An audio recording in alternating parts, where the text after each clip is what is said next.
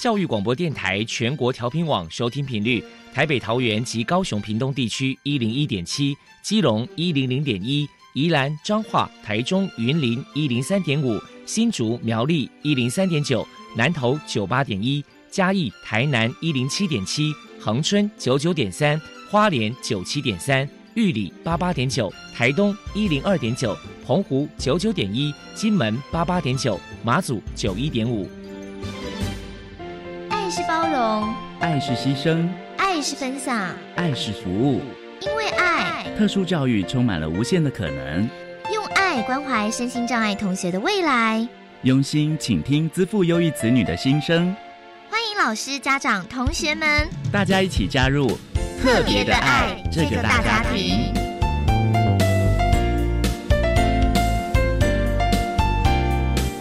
本节目由教育部学生事务及特殊教育司指导，国立教育广播电台监制。欢迎收听。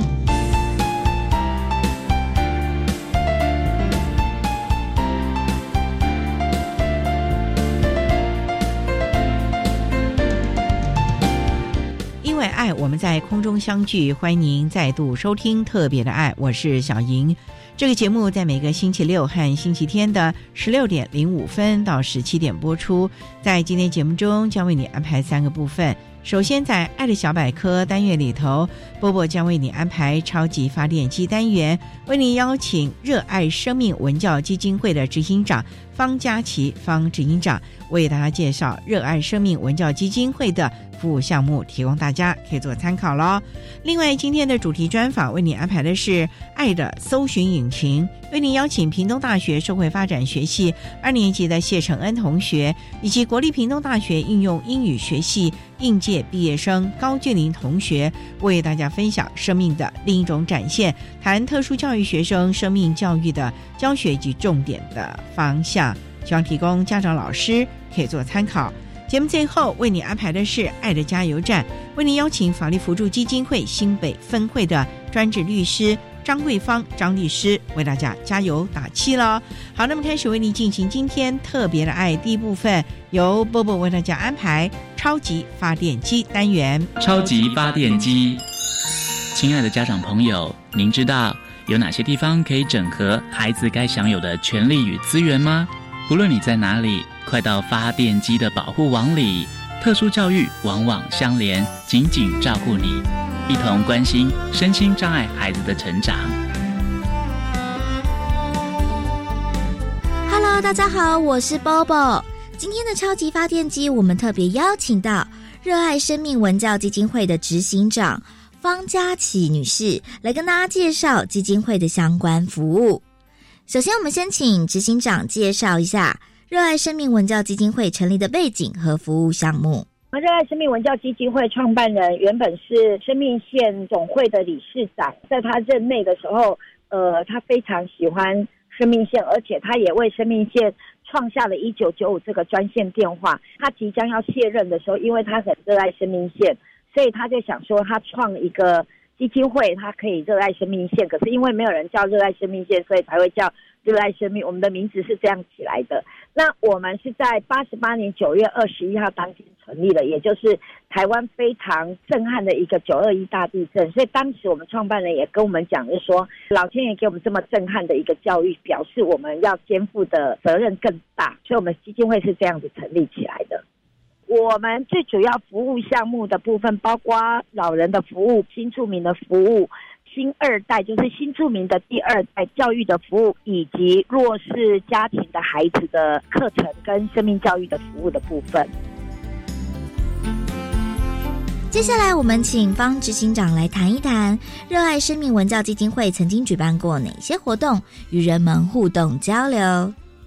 其实我们基金会在这几年里面，我们针对青少年的服务的项目比较多，因为我们发现很多的孩子因为家境不好，或者是家庭的问题，往往因为他们的学习或者是跟社会的孩子的一个落差，有的时候他们的偏差可能会造成社会上的问题。所以呢，我们在这几年里面，我们针对经济弱势的家庭，针对新二代的家庭，针对偏远地方的孩子的部分。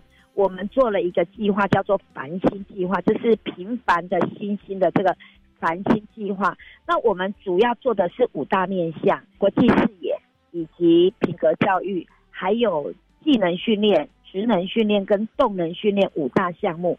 我们跟一般的公益团体最大不同的地方是，我们从来不会给我们的孩子钱跟物资，因为我们认为人都会有种习惯，在你一直给他的过程当中，他拿习惯的时候，他将来长大好手好脚，他会懒得工作。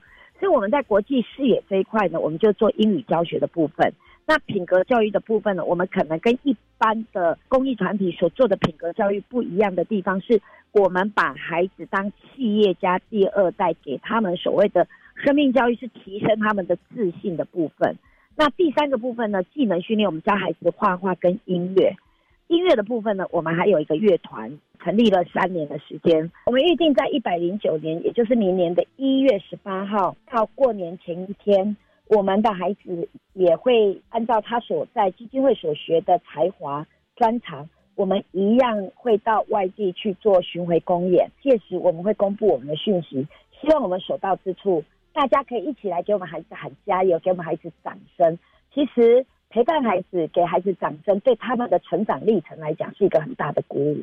所以一月十八号我们会即将启程，希望大家给我们加油。那我们开音乐会最主要是我们这些孩子平常在学的过程当中，因为我们也没有很专业，可是我们让孩子有一个大舞台的时候，他们在大舞台上为了要表演，他们会更认真去学习，更认真去练习。那这样子会让他们的。技能的部分提升很多，那再来画画的部分呢？以前有一部电影叫《鲁冰花》，有介绍到一个小男主角叫古阿明，得到全世界画画比赛第一名的时候，已经到天堂当小天使了。那我们机构这几年里面，我们也针对很多弱势家庭的孩子，有很多到我们机构来，不是家境不好，要不然就是学习有障碍的孩子。我们在这几个孩子里面，我们发现其实。他们不是笨，只是因为有一些艺术家，真的他们思考逻辑跟我们大家一般人不太一样。可是呢，我们在教他们画画的过程当中，我们发现每一个人都很像天生就有这样画画天分，只是在过去来讲，因为他们可能家里面没有钱，没有办法培养他们，所以呢，其实每一个孩子都有很多的潜能，只是看我们怎么样来培养他们。再来的话，我们的职能训练的部分很特别，是我们有开了一间公益咖啡厅。那这间咖啡厅开在台中市西屯区逢甲路两百二十五巷三十三号这个地方。其实我们会开咖啡厅的目的是，因为有一句话，给他们鱼吃，不如教他们钓鱼的技术。所以我们给孩子来这个地方做职能培训，我们教他们咖啡，教他们烘焙，甚至于呢，我们这些孩子呢，也可以到偏乡、到幼稚园去教其他的孩子煮咖啡跟做烘焙。所以他们不是只是学到。煮一杯好咖啡，而是他们会提升自己，成为一个咖啡的讲师。那我们孩子其实年龄都很小，上起课来真的侃侃而谈，那个感觉就真的觉得，其实孩子只要有去培养，真的就不太一样。然后另外呢，我们的动能训练部分就是我们教孩子骑脚踏车。那为什么会让孩子骑脚踏车？因为在这几年里面，我发现很多的孩子很过动，我们的孩子过动症，甚至还有孩子过动症需要吃药。我那时候就是在想说，他们体力太旺盛了，所以呢，我让他们骑车，最主要骑车就是在消耗他们体力。骑了一段时间之后，就发现呢，好像一直都在骑车，没有什么好玩的。所以呢，我们从二零一三年带着孩子单车环岛，到现在已经有六年。然后呢，我们环岛已经九圈了。那在骑车的过程当中，因为真的很辛苦，骑到快死掉，我们孩子只能哭，不能上车。这也是在培养孩子坚持毅力、不放弃跟团队合作的精神。而且这几年里面，因为我们孩子有学音乐，学很多很多的才艺表演，我们也让他们在街头做街头艺人的表演，甚至于呢，我们在这两年里面，我们到农民之家，让这些小朋友去表演给农民北北或者仁爱之家表演给一些阿公阿妈看，让他们觉得很开心。那这个我们也是在训练我们的孩子，所谓的手心向上，如何手心向下。以弱扶弱的概念，这是我们最主要比较做的比较多的这一块。请教一下执行长，热爱生命文教基金会在未来还有哪一些规划呢？在生命教育的这个部分来讲的话，我们每一年就是大概会有两次的一个比较大型的品格教育的一个课程。我们给孩子的就是类似上那种卡内基金课啦那样的课程，因为其实，比如我举个例子哈，我们的孩子很多青少年，现在的青少年都不堪一击，然后很喜欢无病呻吟，甚至于不爱惜生命，所以我们会借着课程当中让孩子感受得到他自己的重要性，然后我们借着比较内化的课程来引导孩子的部分。如果民众有任何的需求或者是疑问，关于基金会的联络方式是。有一支免付费电话零八零零二三五七五七零八零零二三五七五七，或者官网直接搜寻热爱生命，FB 搜寻热爱生命，Line 的部分官方账号搜寻热爱生命，这样子的这些管道都可以找得到我们。没有二十四小时服务，可是我们在早上九点到下午六点，我们的电话都是为大家而开的。有任何的问题都可以找我们。那如果孩子的部分有需要去做个别咨询的，需要去做开导的部分，我们不是心理智商师，可是我觉得我们借着团队互助合作，因为我们这边的孩子很多都是过去有问题，现在已经被我们调整好了，所以他们会把他们自己的改变去鼓励其他的孩子。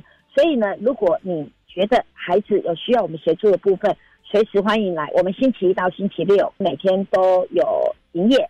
那星期天呢，我们是带孩子出去骑脚踏车，所以呢，如果你也希望能够让孩子能够接触到这些课程，欢迎你们可以到我们逢甲这个地点，一方面来喝咖啡，看看我们的孩子，一方面可以了解我们有什么是可以协助你，或者你可以协助我们的部分。最后，执行长还有什么样的话想要传达的呢？自己做公益做到现在已经二十几年了。有很多人听到我讲或者来我们这边，都会觉得说：“哦，你们好厉害，你们能做什么？”可是我还是语重心长的要讲一下，其实社会问题真的越来越多，尤其少子化之后，没有因为孩子减少，然后问题就跟着减少。真的要做公益，需要很多的人。所以有一句话：一个人走可以走很快，一群人走可以走很远，也可以走很久。希望大家一起来帮助需要帮助的人。因为我们大家愿意付出，我相信社会会更和乐。谢谢热爱生命文教基金会的执行长方佳琪女士接受我们的访问。现在，我们就把节目现场交还给主持人小莹。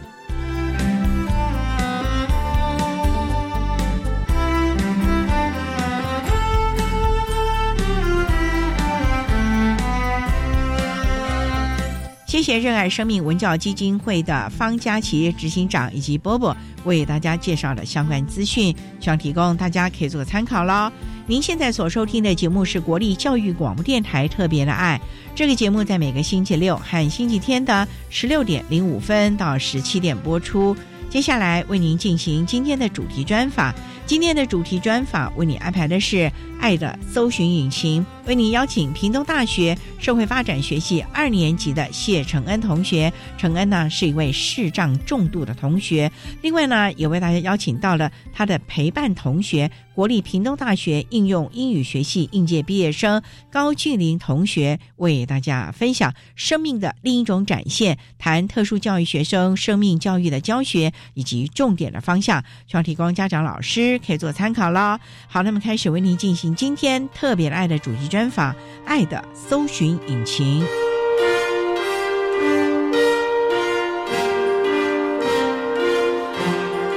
爱的搜寻引擎。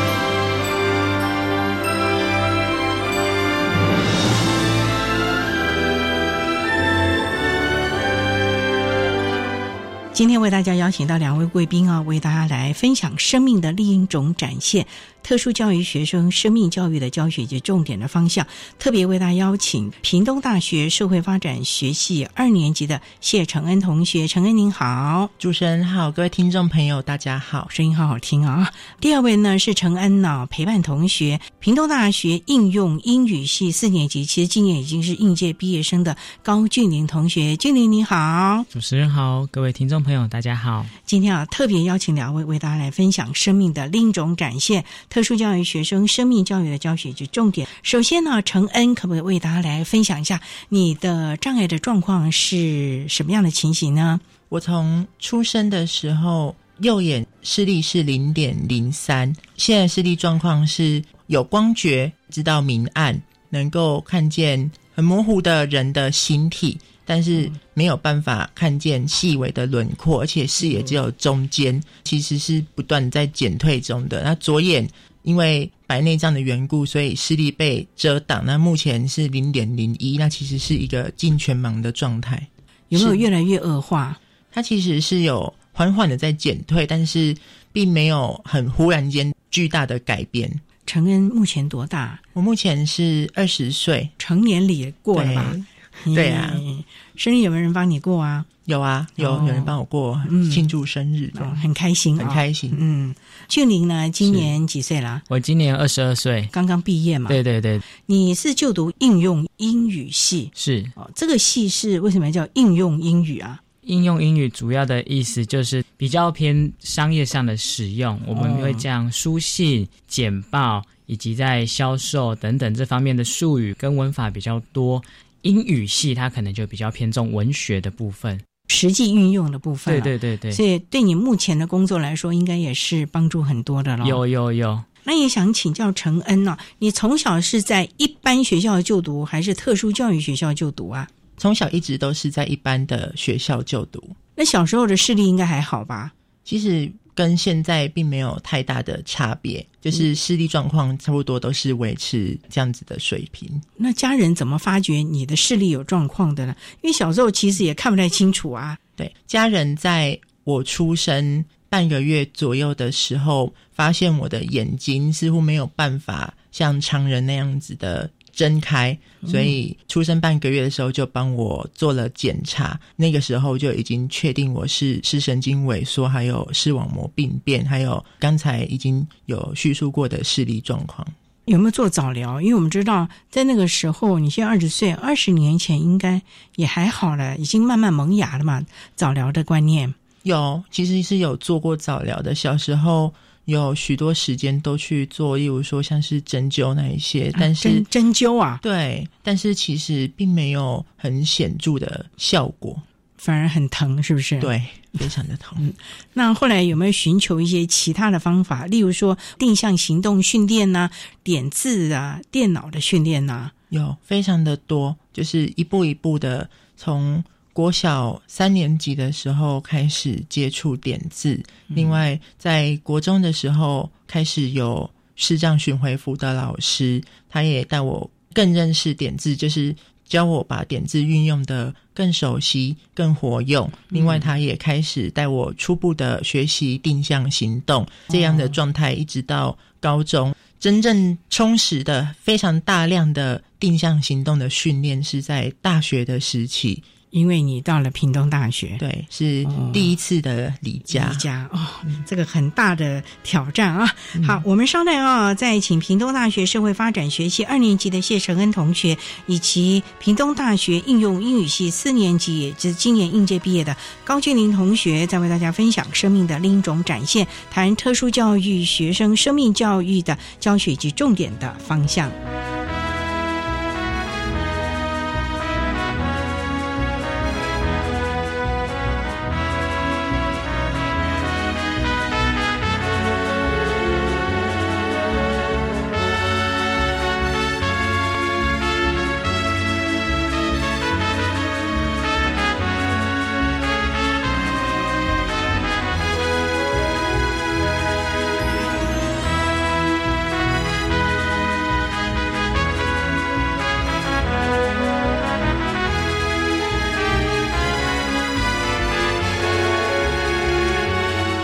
电台欢迎收听《特别的爱》。在今天节目中，为大家邀请屏东大学社会发展学系二年级的谢承恩同学，以及屏东大学应用英语系四年级的高俊玲同学，为大家分享生命的另一种展现，谈特殊教育学生生命教育的教学以及重点的方向。那刚才啊，承恩啊特别提到了，其实出生半个月啊，爸爸妈妈啊就发觉你的视力眼睛好像跟一般的孩子不一样，就带你赶快去做了相关的检查，确诊了之后，做了很多的早疗，早期大概就所谓的针灸了。对，小学三年级那个时候哦到高雄的爱芒开始初步的接触点字。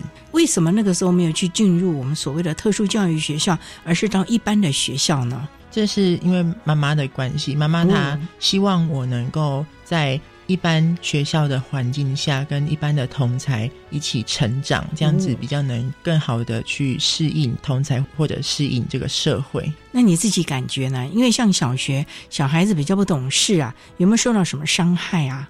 小学的时候其实都还好，诶，我的身边的同学大家都蛮好的，也都是会给予适时的协助。那国中呢？国中遇到比较多的挑战，但是在老师的部分会给予比较大的，例如说智商，还有心理的支持，还有课业上更多的支持。但是国中班上还是有几位很棒、很不错的同学，会给予适时的协助，并且也有几个不错的朋友。哎，有没有青春期的问题啊？想要交女朋友啊？青春期的问题嘛，朋友的部分，国中我还好诶，我个性都是蛮平和的，只是哦国中确实在社交上，可能因为大家都是在青春期的冲撞对期？对对，所以嗯肢体上还好，但是比较多都是言语上。没有互相引发冲突，但是对方会有一些言语上的行动。但是高中的时候就好很多，因为我读的是文山高中，是私立的高中，同学们的心智成熟度跟国中相比好蛮多的。哦那同学们大家的相处都是蛮不错的。高中的时期，记得印象很深刻的是在高中二年级的时候，我们班上有一个女同学，她有看见我在音乐上的才华，所以嗯她还请了几位同学特地的来家里帮我拍一个纪录片，拍摄平常同学们跟我的相处过程，还有我在音乐上的努力。所以从小你也除了功课之外，也学习很多的才艺哦。像你刚刚说音乐，你会几种乐器啊？我主修的是钢琴跟小提琴。哇，这两个一个是王，一个是后，对哎，这不得了的呢。这里面也有很多很多的技巧，像钢琴的键盘呢、你要怎么去弹对位置呢？那小提琴还比较好啊，就是在这个弓弦上面，可是手指头会很疼哎。对，我的钢琴老师非常的有耐心，带我熟悉八十八个键盘的触键，就是按起来的感觉，还有哦。黑键、白键大概有几个，所以我对钢琴键盘的位置是熟悉的。另外，因为我有绝对的音感，所以我能够听得出来现在是弹的是什么音。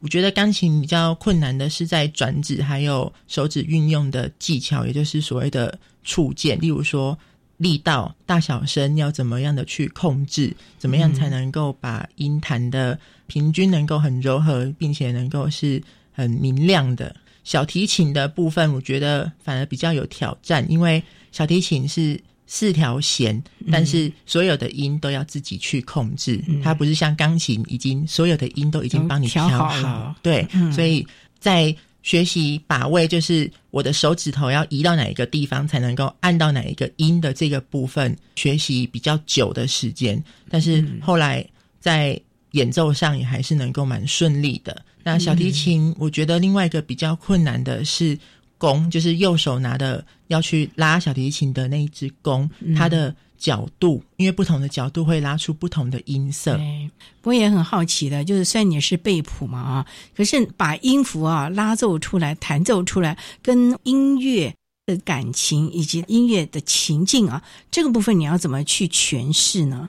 我会去先知道，当我学习一首新的，假设是钢琴曲子的时候，老师会告诉我这首歌是巴哈所写的，他当时的时代背景是什么，他的调性是什么，那他想要表达的是什么。透过这一些，先掌握了他的故事，再将谱背出来，然后演奏出来，去呈现出这样的音乐。俊尼，你知道他有这个才艺吗？有，因为资源教室有的时候有表演，他就会跟资源教师把琴借过来房间，然后来练习。对，然后也会看到他跟我们学校的另外一位同学陈荣一起来做练习。真是不得了的啊！好，那我们商量啊，再请屏东大学社会发展学系二年级的谢承恩同学，还有屏东大学应用英语系四年级的高俊林同学，再为大家分享生命的另一种展现，谈特殊教育学生生命教育的教学及重点的方向。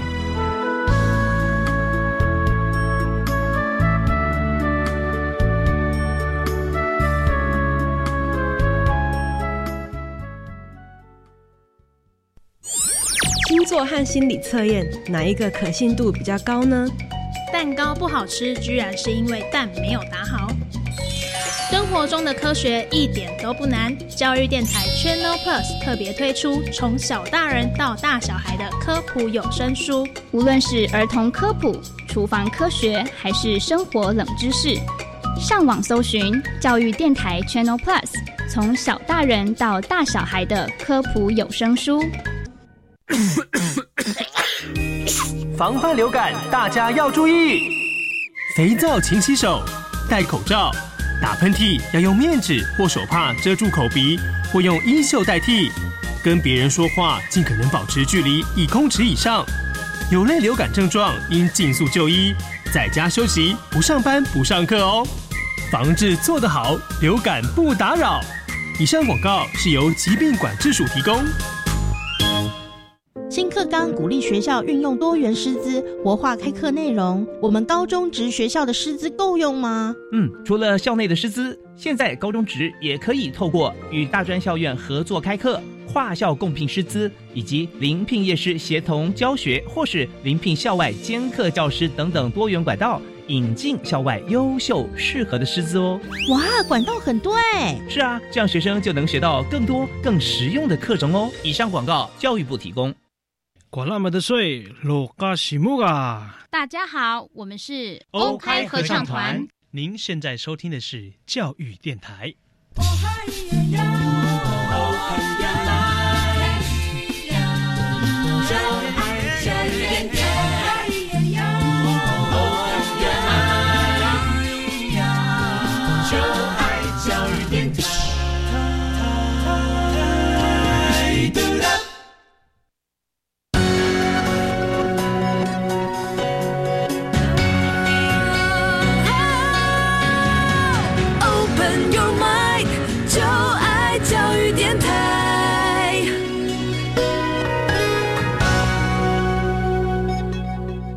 教电台欢迎收听《特别的爱》这个节目，是在每个星期六和星期天的十六点零五分到十七点播出。在今天节目中，为大家邀请到两位贵宾，第一位呢是国立屏东大学社会发展学系二年级的谢承恩同学，第二位呢是国立屏东大学应用英语系四年级的高建林同学，为大家分享生命的另一种展现，谈特殊教育学生生命教育的教学以及重点的方向。那刚才在节目的第一部分呢，承恩为大家分享。讲了他个人呢是视觉障碍的相关情形，以及距离呢也为大家分享他眼中的陈恩了。不过呢，我想请教陈恩当初为什么会选择屏东大学的社会发展学系就读呢？选择屏东大学的原因是因为我家里住。高雄、屏东距离高雄有一点距离，但是相对来说也还是比较近的，跟台北比起来。那所以家人希望我能够到这一间学校。选择社会发展学习的原因，是因为我喜欢接触人群，喜欢跟人互动，而且我也觉得视障者需要有良好的表达能力，将来也希望能够从事助人的。工作，例如说像是客服、行政，各式各样，只要是能够跟人的互动的工作，都希望有一天能够为社会有所贡献。那因此选择社会发展学系。社会发展学系，你知不知道他将来要做些什么事啊？社会发展学系可以做的职业，例如说。行政工作，也就是进到公务体系，例如说像是一般行政、社会行政等等的行政工作。另外一个部分是我们有一个社区的领域，能够从事社区工作。例如说，社区里面遇到什么样的问题，我们可以透过什么样的方式解决这个社区的问题，还有沟通技巧，例如说如何与居民沟通，像是这一些都是。我们系比较多人会从事的工作，也就是公部门以及私部门的工作。你住校吗？我是住在学校的宿舍。哦，宿舍还好吗？无障碍的设施啊，无障碍的等设施都不错。房间是两人房间。哦那学校在我入学的时候，有请一位特教系的大四学长来担任协助同学与我同住。那个时候印象深刻的就是，因为刚离家来到一个新的环境，也是有没有哭啊？没有哎、没有哭，会有点兴奋，嗯但是也有点紧张，有点担心。就是终于可以不用在爸爸妈妈的管束下，对真的。人家大一新生都好兴奋哦。俊宁是不是也这样当年啊？对，就是很开心耶！我想去哪里就可以去哪里，而且我们学校还没有门禁。你是台北的吗？哦，我是台中人，台中人啊，对特别跑到屏东，就是想要离家远一点，是不是？也不是这么说，刚好刚好。对对对，会不会脱缰的野马？所以啊、我就想起到陈这个时候自制力就很重要了。对，嗯，非常的重要。嗯因为以前在家里的时候，家人在生活上还能够给予许多的协助，嗯但是现在来到学校，例如说我的时间要怎么规划，嗯我的房间、书桌、书架、空间摆设，我东西要怎么放，才能够让自己能够在最快的时间内找到哪些时间要念书，还有如何的购餐，因为总得吃饭嘛，三餐是很重要的。嗯这一些都是从零开始学习，因为过去完全没这经验。我觉得可能住在比较乡下的关系，比较少接触到这一些资讯。来这里等于是从头学起了啊，对，包括人际互动啊、大学的生活啊、社团呢这些。没错，我现在也是有参加社团。哇，你参加什么社团？洛山风社，它是跟社发系有比较大的渊源，以关心社会议题为主的社团，例如说像之前的环境议题、两岸的跟政治相关的议题，我们都会去关注，然后也有相关的课程。哇，这就有点蛮社会化了哦，对，跟学校所学不太一样了哈、对，俊宁，我想请教，是你是什么时候担任陪伴同学呢？我大概是在大三的时候认识陈恩，那我真的全职担任他的陪伴同学是在我大四的时候担任他的室友。你为什么会担任他的陪伴同学呢？主要原因有两个，那有一个是比较有趣一点。有趣的原因是因为大学都要抽宿舍，我非常的不凑巧，就是抽到没有冷气的宿舍。可是陈恩的房间是有冷气的，所以他就问我说：“因为学长毕业了，刚好也需要一个室友，我房间有冷气，你要不要来我这边 当我的室友？”这就是有趣版的，不然在屏东住宿舍没有冷气，非常会很可怕。真的会很恐怖，不是每一间宿舍都有冷气的、哦。对对对对，是陈哥，你等于是他的恩人了。也可以这么说。对啊，那你三年级怎么会认识他呢？是你到资源教室呢，还是在社团活动啊？是透过他的一个英文辅导学姐，他的英文辅导学姐刚好是我在教会内的朋友，他就有说他也是男生那他也住宿舍，或许你们可以认识一下，有需要可以互相帮忙。嗯所以就因为这样子，所以我在大三的时候认识了陈恩。那刚开始有没有很腼腆啊你？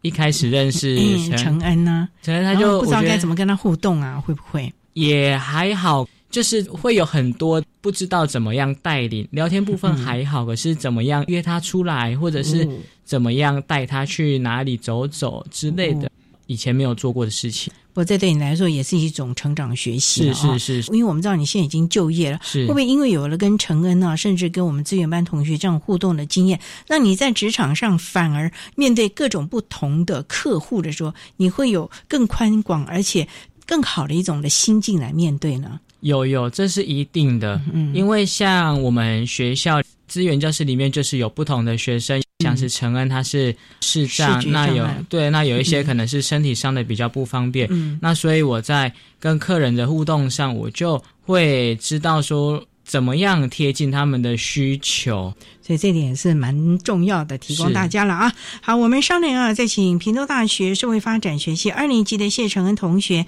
以及屏东大学应用英语系四年级的高俊林同学，再为大家分享生命的另一种展现，谈特殊教育学生生命教育的教学以及重点的方向。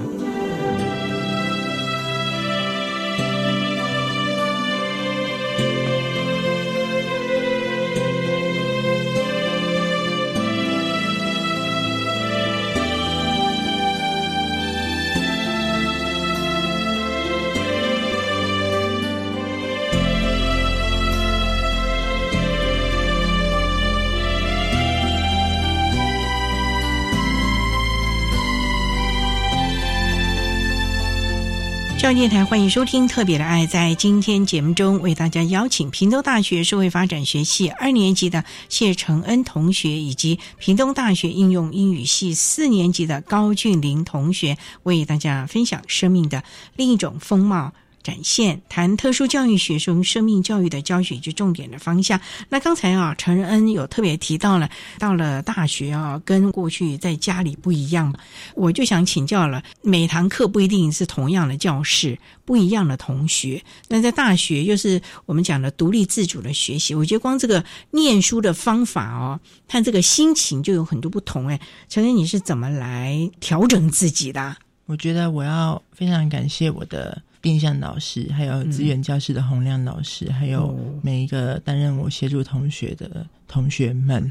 我记得我刚来平大的时候，我练定向的第一条路线就是从我的宿舍到资源教室学资中心的路线，好走吗？还蛮好走的，因为屏东大学听说是号称全台 很大校园的一个。哎，对，主要在。屏东市有三个校区，哦天哪！你只要在一个校区就好了吧？大部分是在一个校区，但是体育课要到另外一个校区，有一些同事课会到另外一个更远的校区。那你怎么去啊？一条一条的定向路线，慢慢的去建构心理地图。对，就是从不熟悉到熟悉，从民生校区，也就是我就读科系的这个校区的。主要的那一栋教学大楼的每一间教室，对，因为每一堂课都在不同的教室，都是需要去练习的。但是还好它是蛮对称的，就是整个大楼空间是对称型的，那也很方便我的空间记忆。体育课的部分是之后会开始安排课程，就是他到另外那个校区有交通车吧？他需要用走路啊？要走多远啊？距离啊？如果以单一个校区是还好，但如果像他要走去体育课的话，走过去就会需要十分钟，安不安全啊？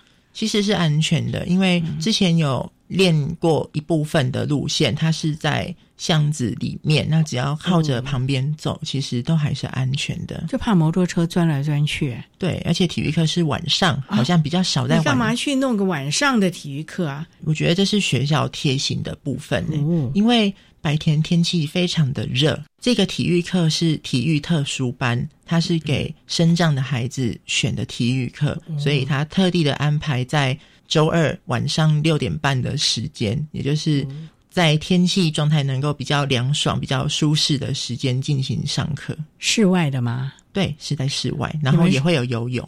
哦，有上些什么？有游泳，还有球类吗？球类比较少，哎，就是训练核心肌群，做做操。球类会让我们有时候去感受一下这个球是长什么样子。哦，比较多都是体操的部分。那还好吧，哈。对。可是体操你怎么知道做什么？因为你也看不清楚老师要做的。我们学校很棒、很不错的部分是，除了体育老师以外，他还有请两位学姐，是读研究所的学姐担任。这个课堂上的协助同学，她会带领我们怎么样的去做操。那她知道我是视障的状况，所以她会用描述的，例如说现在是转手腕跟脚踝，而且是哪一只脚弓箭步，然后哪一只脚需要做什么样的动作，他会将每一个动作都叙述的很详细，能够让我去进行一起做操。也是不简单嘞。那重点是你系上的课呢，原文书应该很多吧？原文书有一部分，但是中文的还是有，也不少了。对，那有经过转译你的课本吗？会会把教材送到淡江大学进行转档，转成 T 叉 T 或者 Word，就是文字档的方式，然后搭配我的触摸点字显示器进行阅读学习。所以你越学的还好吧？这样的学习其实是蛮不错的。当然一开始因为跟高中以前不太一样，也就是以前并没有接触到这一些资讯，以前比较多都还是拿扩视机一行一行的看。其实我发现大学用这样的学习方式反而是更轻松，而且效率效益更好。你的评量方式呢？我跟大家都是写一样的题目，只是。我大部分的时候会到资源教室里面有一间独立的考场去进行考试，有一部分延长的时间。我的考试的方式也是不断的磨合。一开始老师也说，例如说我可以用录音的，还是打成点字，还是用电脑搭配我的电脑语音辅助工具去进行作答。慢慢的磨合之后，现在一律采用的方式都是老师将题目弄成 Word 档，然后让我把答案开启在 Word 档里面进行打字作答，所以也就慢慢的适应了啊。对，成绩还不错吧？还不错，不用重修啊。没有，目前没有重修，也可以顺利毕业吗？四年。相信可以，嗯，加油啊！好，我们稍等啊，再请国立屏东大学社会发展学系二年级的谢承恩同学，以及国立屏东大学应用医学系四年级的高俊林同学，再为大家分享生命的另一种展现，谈特殊教育学生生命教育的教学以及重点的方向。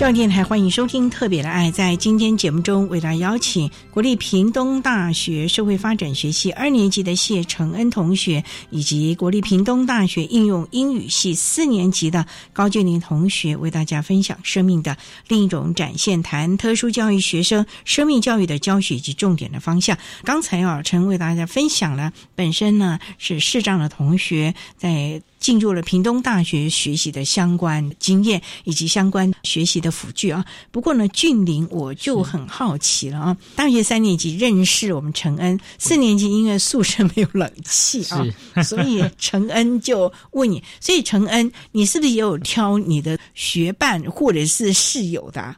一开始是有去寻找，但是对我来说，我觉得只要他是愿意的。我都是 OK 的，但是你并没有设限。但是俊林他还蛮令我感动的，就是因为我们有共同的宗教信仰，我们都是基督徒，我们都在教会里面。有一天，他就传了一个讯息问我说：“陈，如果我想要当你的室友，那我需要进行什么样的申请？”那我告诉他说：“没关系，这个部分我可以来跟学校处理，只要稍微沟通一下。学校的规定是。”有抽到宿舍的同学就能够担任协助同学，没抽到就不行了。没抽到不行。俊玲是他主动跟你讲说我的宿舍有冷气，还是你自己像刚才讲，我穿个简讯，我可以当你的室友吗？因为我们其实每个礼拜都会去教会，所以一直有听到说他最近在找室友，然后他也跟我们聊了一段时间，他发现哎，他好像还没有人就是主动，对对对。那我觉得或许我也可以借由这个机会自己去成长，然后。认识视觉障碍这部分的人，他们生活需要什么样的帮忙跟帮助？那你后来到底跟他当室友做了一些什么事情啊？因为我们知道，我们所谓的学伴呢，有陪同课堂上学习的，例如说比超员呐。那你是室友，就是陪同他的生活作息吗？要做什么？要帮他把桌子整理好，可你也不能乱弄啊，不然他到时找不到啦。没有错，因为。他的第一个室友就是他的学长，他在大一的时候把很多生活的基本技能都已经传授给陈恩，传授的还蛮好的。那所以我就在生活上我所能做的，我也让陈恩尝试学习去做，就是让他自己主动做了，你不完全帮他代劳。对，没有错。好比说，我们一些生活上对我们来说可能很基本的，或许是绑绑鞋带，或者是可能学校的宿舍冷气是需要用冷气卡的。等等，这一些好像是小动作，可能只是插一张冷气卡或绑个鞋带，可这些东西就是我会去带着他做的，又或者我会带他去认识更多其他校园外的环境，因为毕竟定向课程老师的时间是比较有限的，嗯，可是晚上的时间是比较长的，那我就会去带他去一些更远的地方，认识更多不一样的环境，或者是吃不一样的餐厅。更远是远到什么地方？屏东市也就这么大啊。当然是也是以学校周围附近为主，哦。因为学校老师在定向上只能教到说学校对面有哪一二三，对对对，巷子里大概是可能一二三嗯，但我可能可以带陈恩到学校侧边的巷子里。哦，对四五六七八九啊，对对对对，然后嗯或许他不知道怎么走，可是当有其他同班同学问他说今天晚餐你想吃什么，他就可以很自然说附近是不是有什么什么，你可以带我去吃吗？嗯。就让他的生活圈越来越广，越来越大。哎，那陈恩有没有觉得这一年来扩展你的生活圈了？有，还有人际的互动，因为我觉得彼此都是需要去磨合的。嗯那这一年其实也成长的很多，也让自己变得更成熟。那生活圈的部分也是认识更多更多的人。有没有吵过架？应该没有吧？大家都这么大了，嗯，其实真的还好，还好而且陈恩我觉得他很贴心，因为哦定向老师有教导说学校内的一些学生餐厅怎么走。陈恩其实他是有吃早餐的习惯，哦所以他会很贴心，就是每一天睡前都会问我说：“你明天早上要不要吃什么早餐？我顺便帮你买回来。啊，怎么好像变成是他帮你买啊？” 就觉得还哎也蛮贴心的，对，啊很有趣。你的早八课都有上吗？啊，有对对对，就是我可。以多休息一下，多睡饱一点。陈恩，你就是自己的生活作息，其实是一个很规矩的一个孩子喽。其实也还好，我觉得大学生到后来都会知道要怎么熬夜，但是我的熬夜不会到很晚，大概嗯最多一点多，我知道就差不多。因为我自己眼睛的视力状况其实并不适合太不正常的作息，嗯所以什么时间念书，什么时间是可以玩，其实也都是会安排的很好。对哦，但是这些也是到大学进入到大一下、大二上，慢慢的也才比较上手。那二年级了啊，对于将来有些什么样的规划没有呢？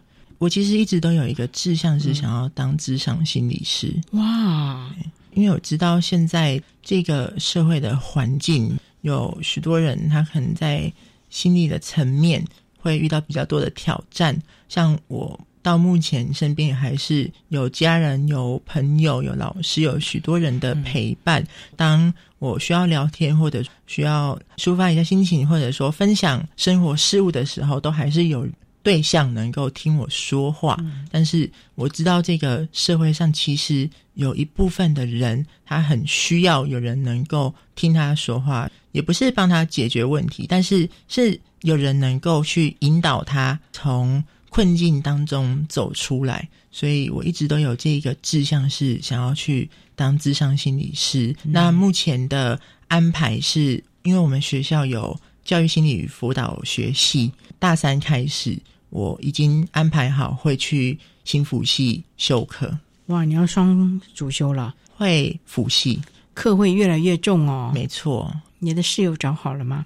目前是没有室友的状态，嗯但是我觉得人都是不断在成长。大一的时候对学校不熟，我需要室友给予许多的协助。大二的时候是因为其实也还没有准备好，在大二的过程中，像刚才君玲所说的，他也带我让我的生活圈变得更广，让我学习到更多的更多的东西。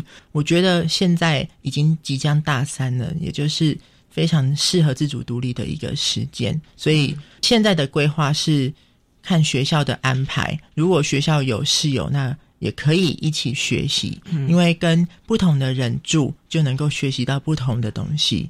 但如果没有的话，我可以自己独立。例如说，我要如何的让定向能力更好，能够自己搭大众运输工具。假设从屏东到高雄，或者说到更远的地方，如何靠自己的力量去认识更多更多的人？那我生活中因为没有了室友，例如说像俊玲，他有时候可能会叫我起床读书之类的，但是我现在读书的时间，我需要自己的去安排。那我如何让自己变得更自主？这是目前的规划。那俊玲呢？我就想请教，跟他一年的室友，你自己应该不是只是付出了，你自己有没有从他身上学到了哪一些事情，或者是你自己体会到了哪一些呢？有我学到的，对于这部分的孩子的耐心的部分，嗯其实他们有些时候他们的表现是能够超乎你的期待的。举一个例子，就是嗯陈恩，我曾经带他去路跑，路跑，对，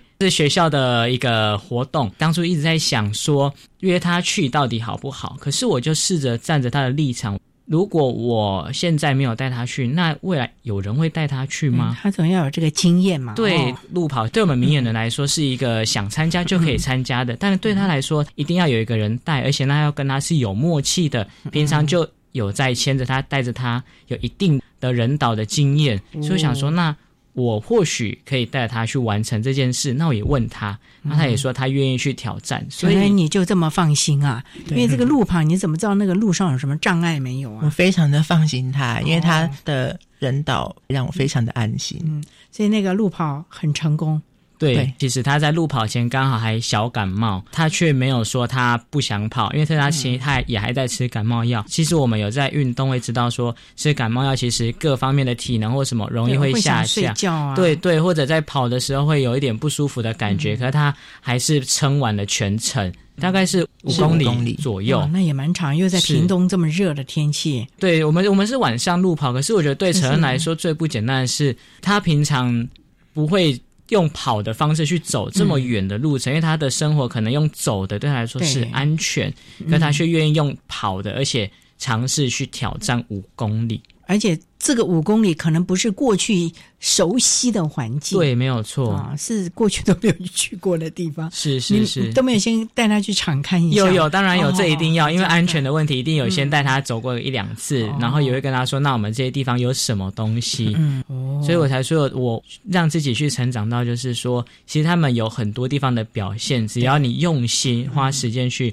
陪着他，然后给他们肯定鼓励，嗯其实他们很多表现是可以超乎你想象的。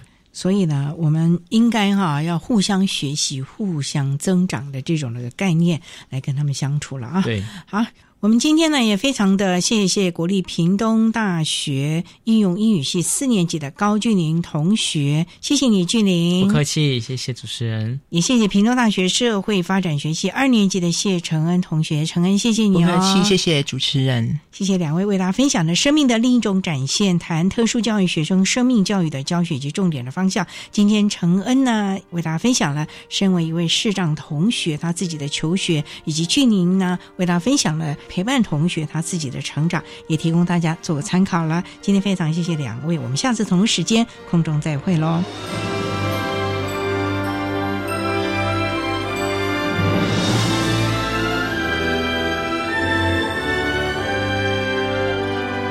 谢谢屏东大学社会发展学系二年级的谢承恩同学，以及屏东大学应用英语学系应届毕业生高俊林同学为大家分享的相关资讯，提供大家做个参考了。您现在所收听的节目是国立教育广播电台特别的爱节目，最后为你安排的是爱的加油站，为您邀请法律辅助基金会新北分会的张桂芳专职律师为大家加油打气喽。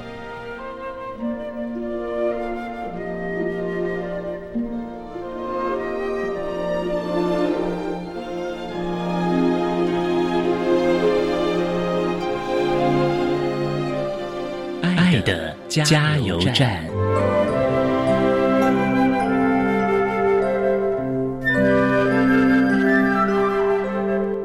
各位听众，大家好，我是财产法人法律辅助基金会新北分会的专职律师张桂芳。如果您有任何法律上面的问题，又是经济弱势，别担心哦。法律辅助基金会帮助您实现诉讼平等权，在全国各法院我们都有分会，您可以找您就近的分会，找同仁为您服务。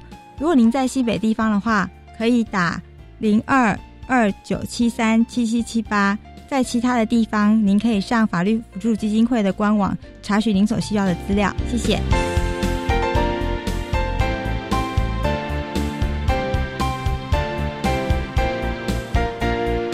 今天节目就为您进行到这，感谢您的收听。在下个星期节目中，为您邀请左营高中辅导室的李佩珊辅导主任为大家说明好奇的领域，谈声音障碍学生性别平等教育的教学重点及防患未然之道，希望提供大家做个参考了。感谢您的收听，也欢迎您在下个星期六十六点零五分再度收听特别的爱。我们下周见了，拜拜。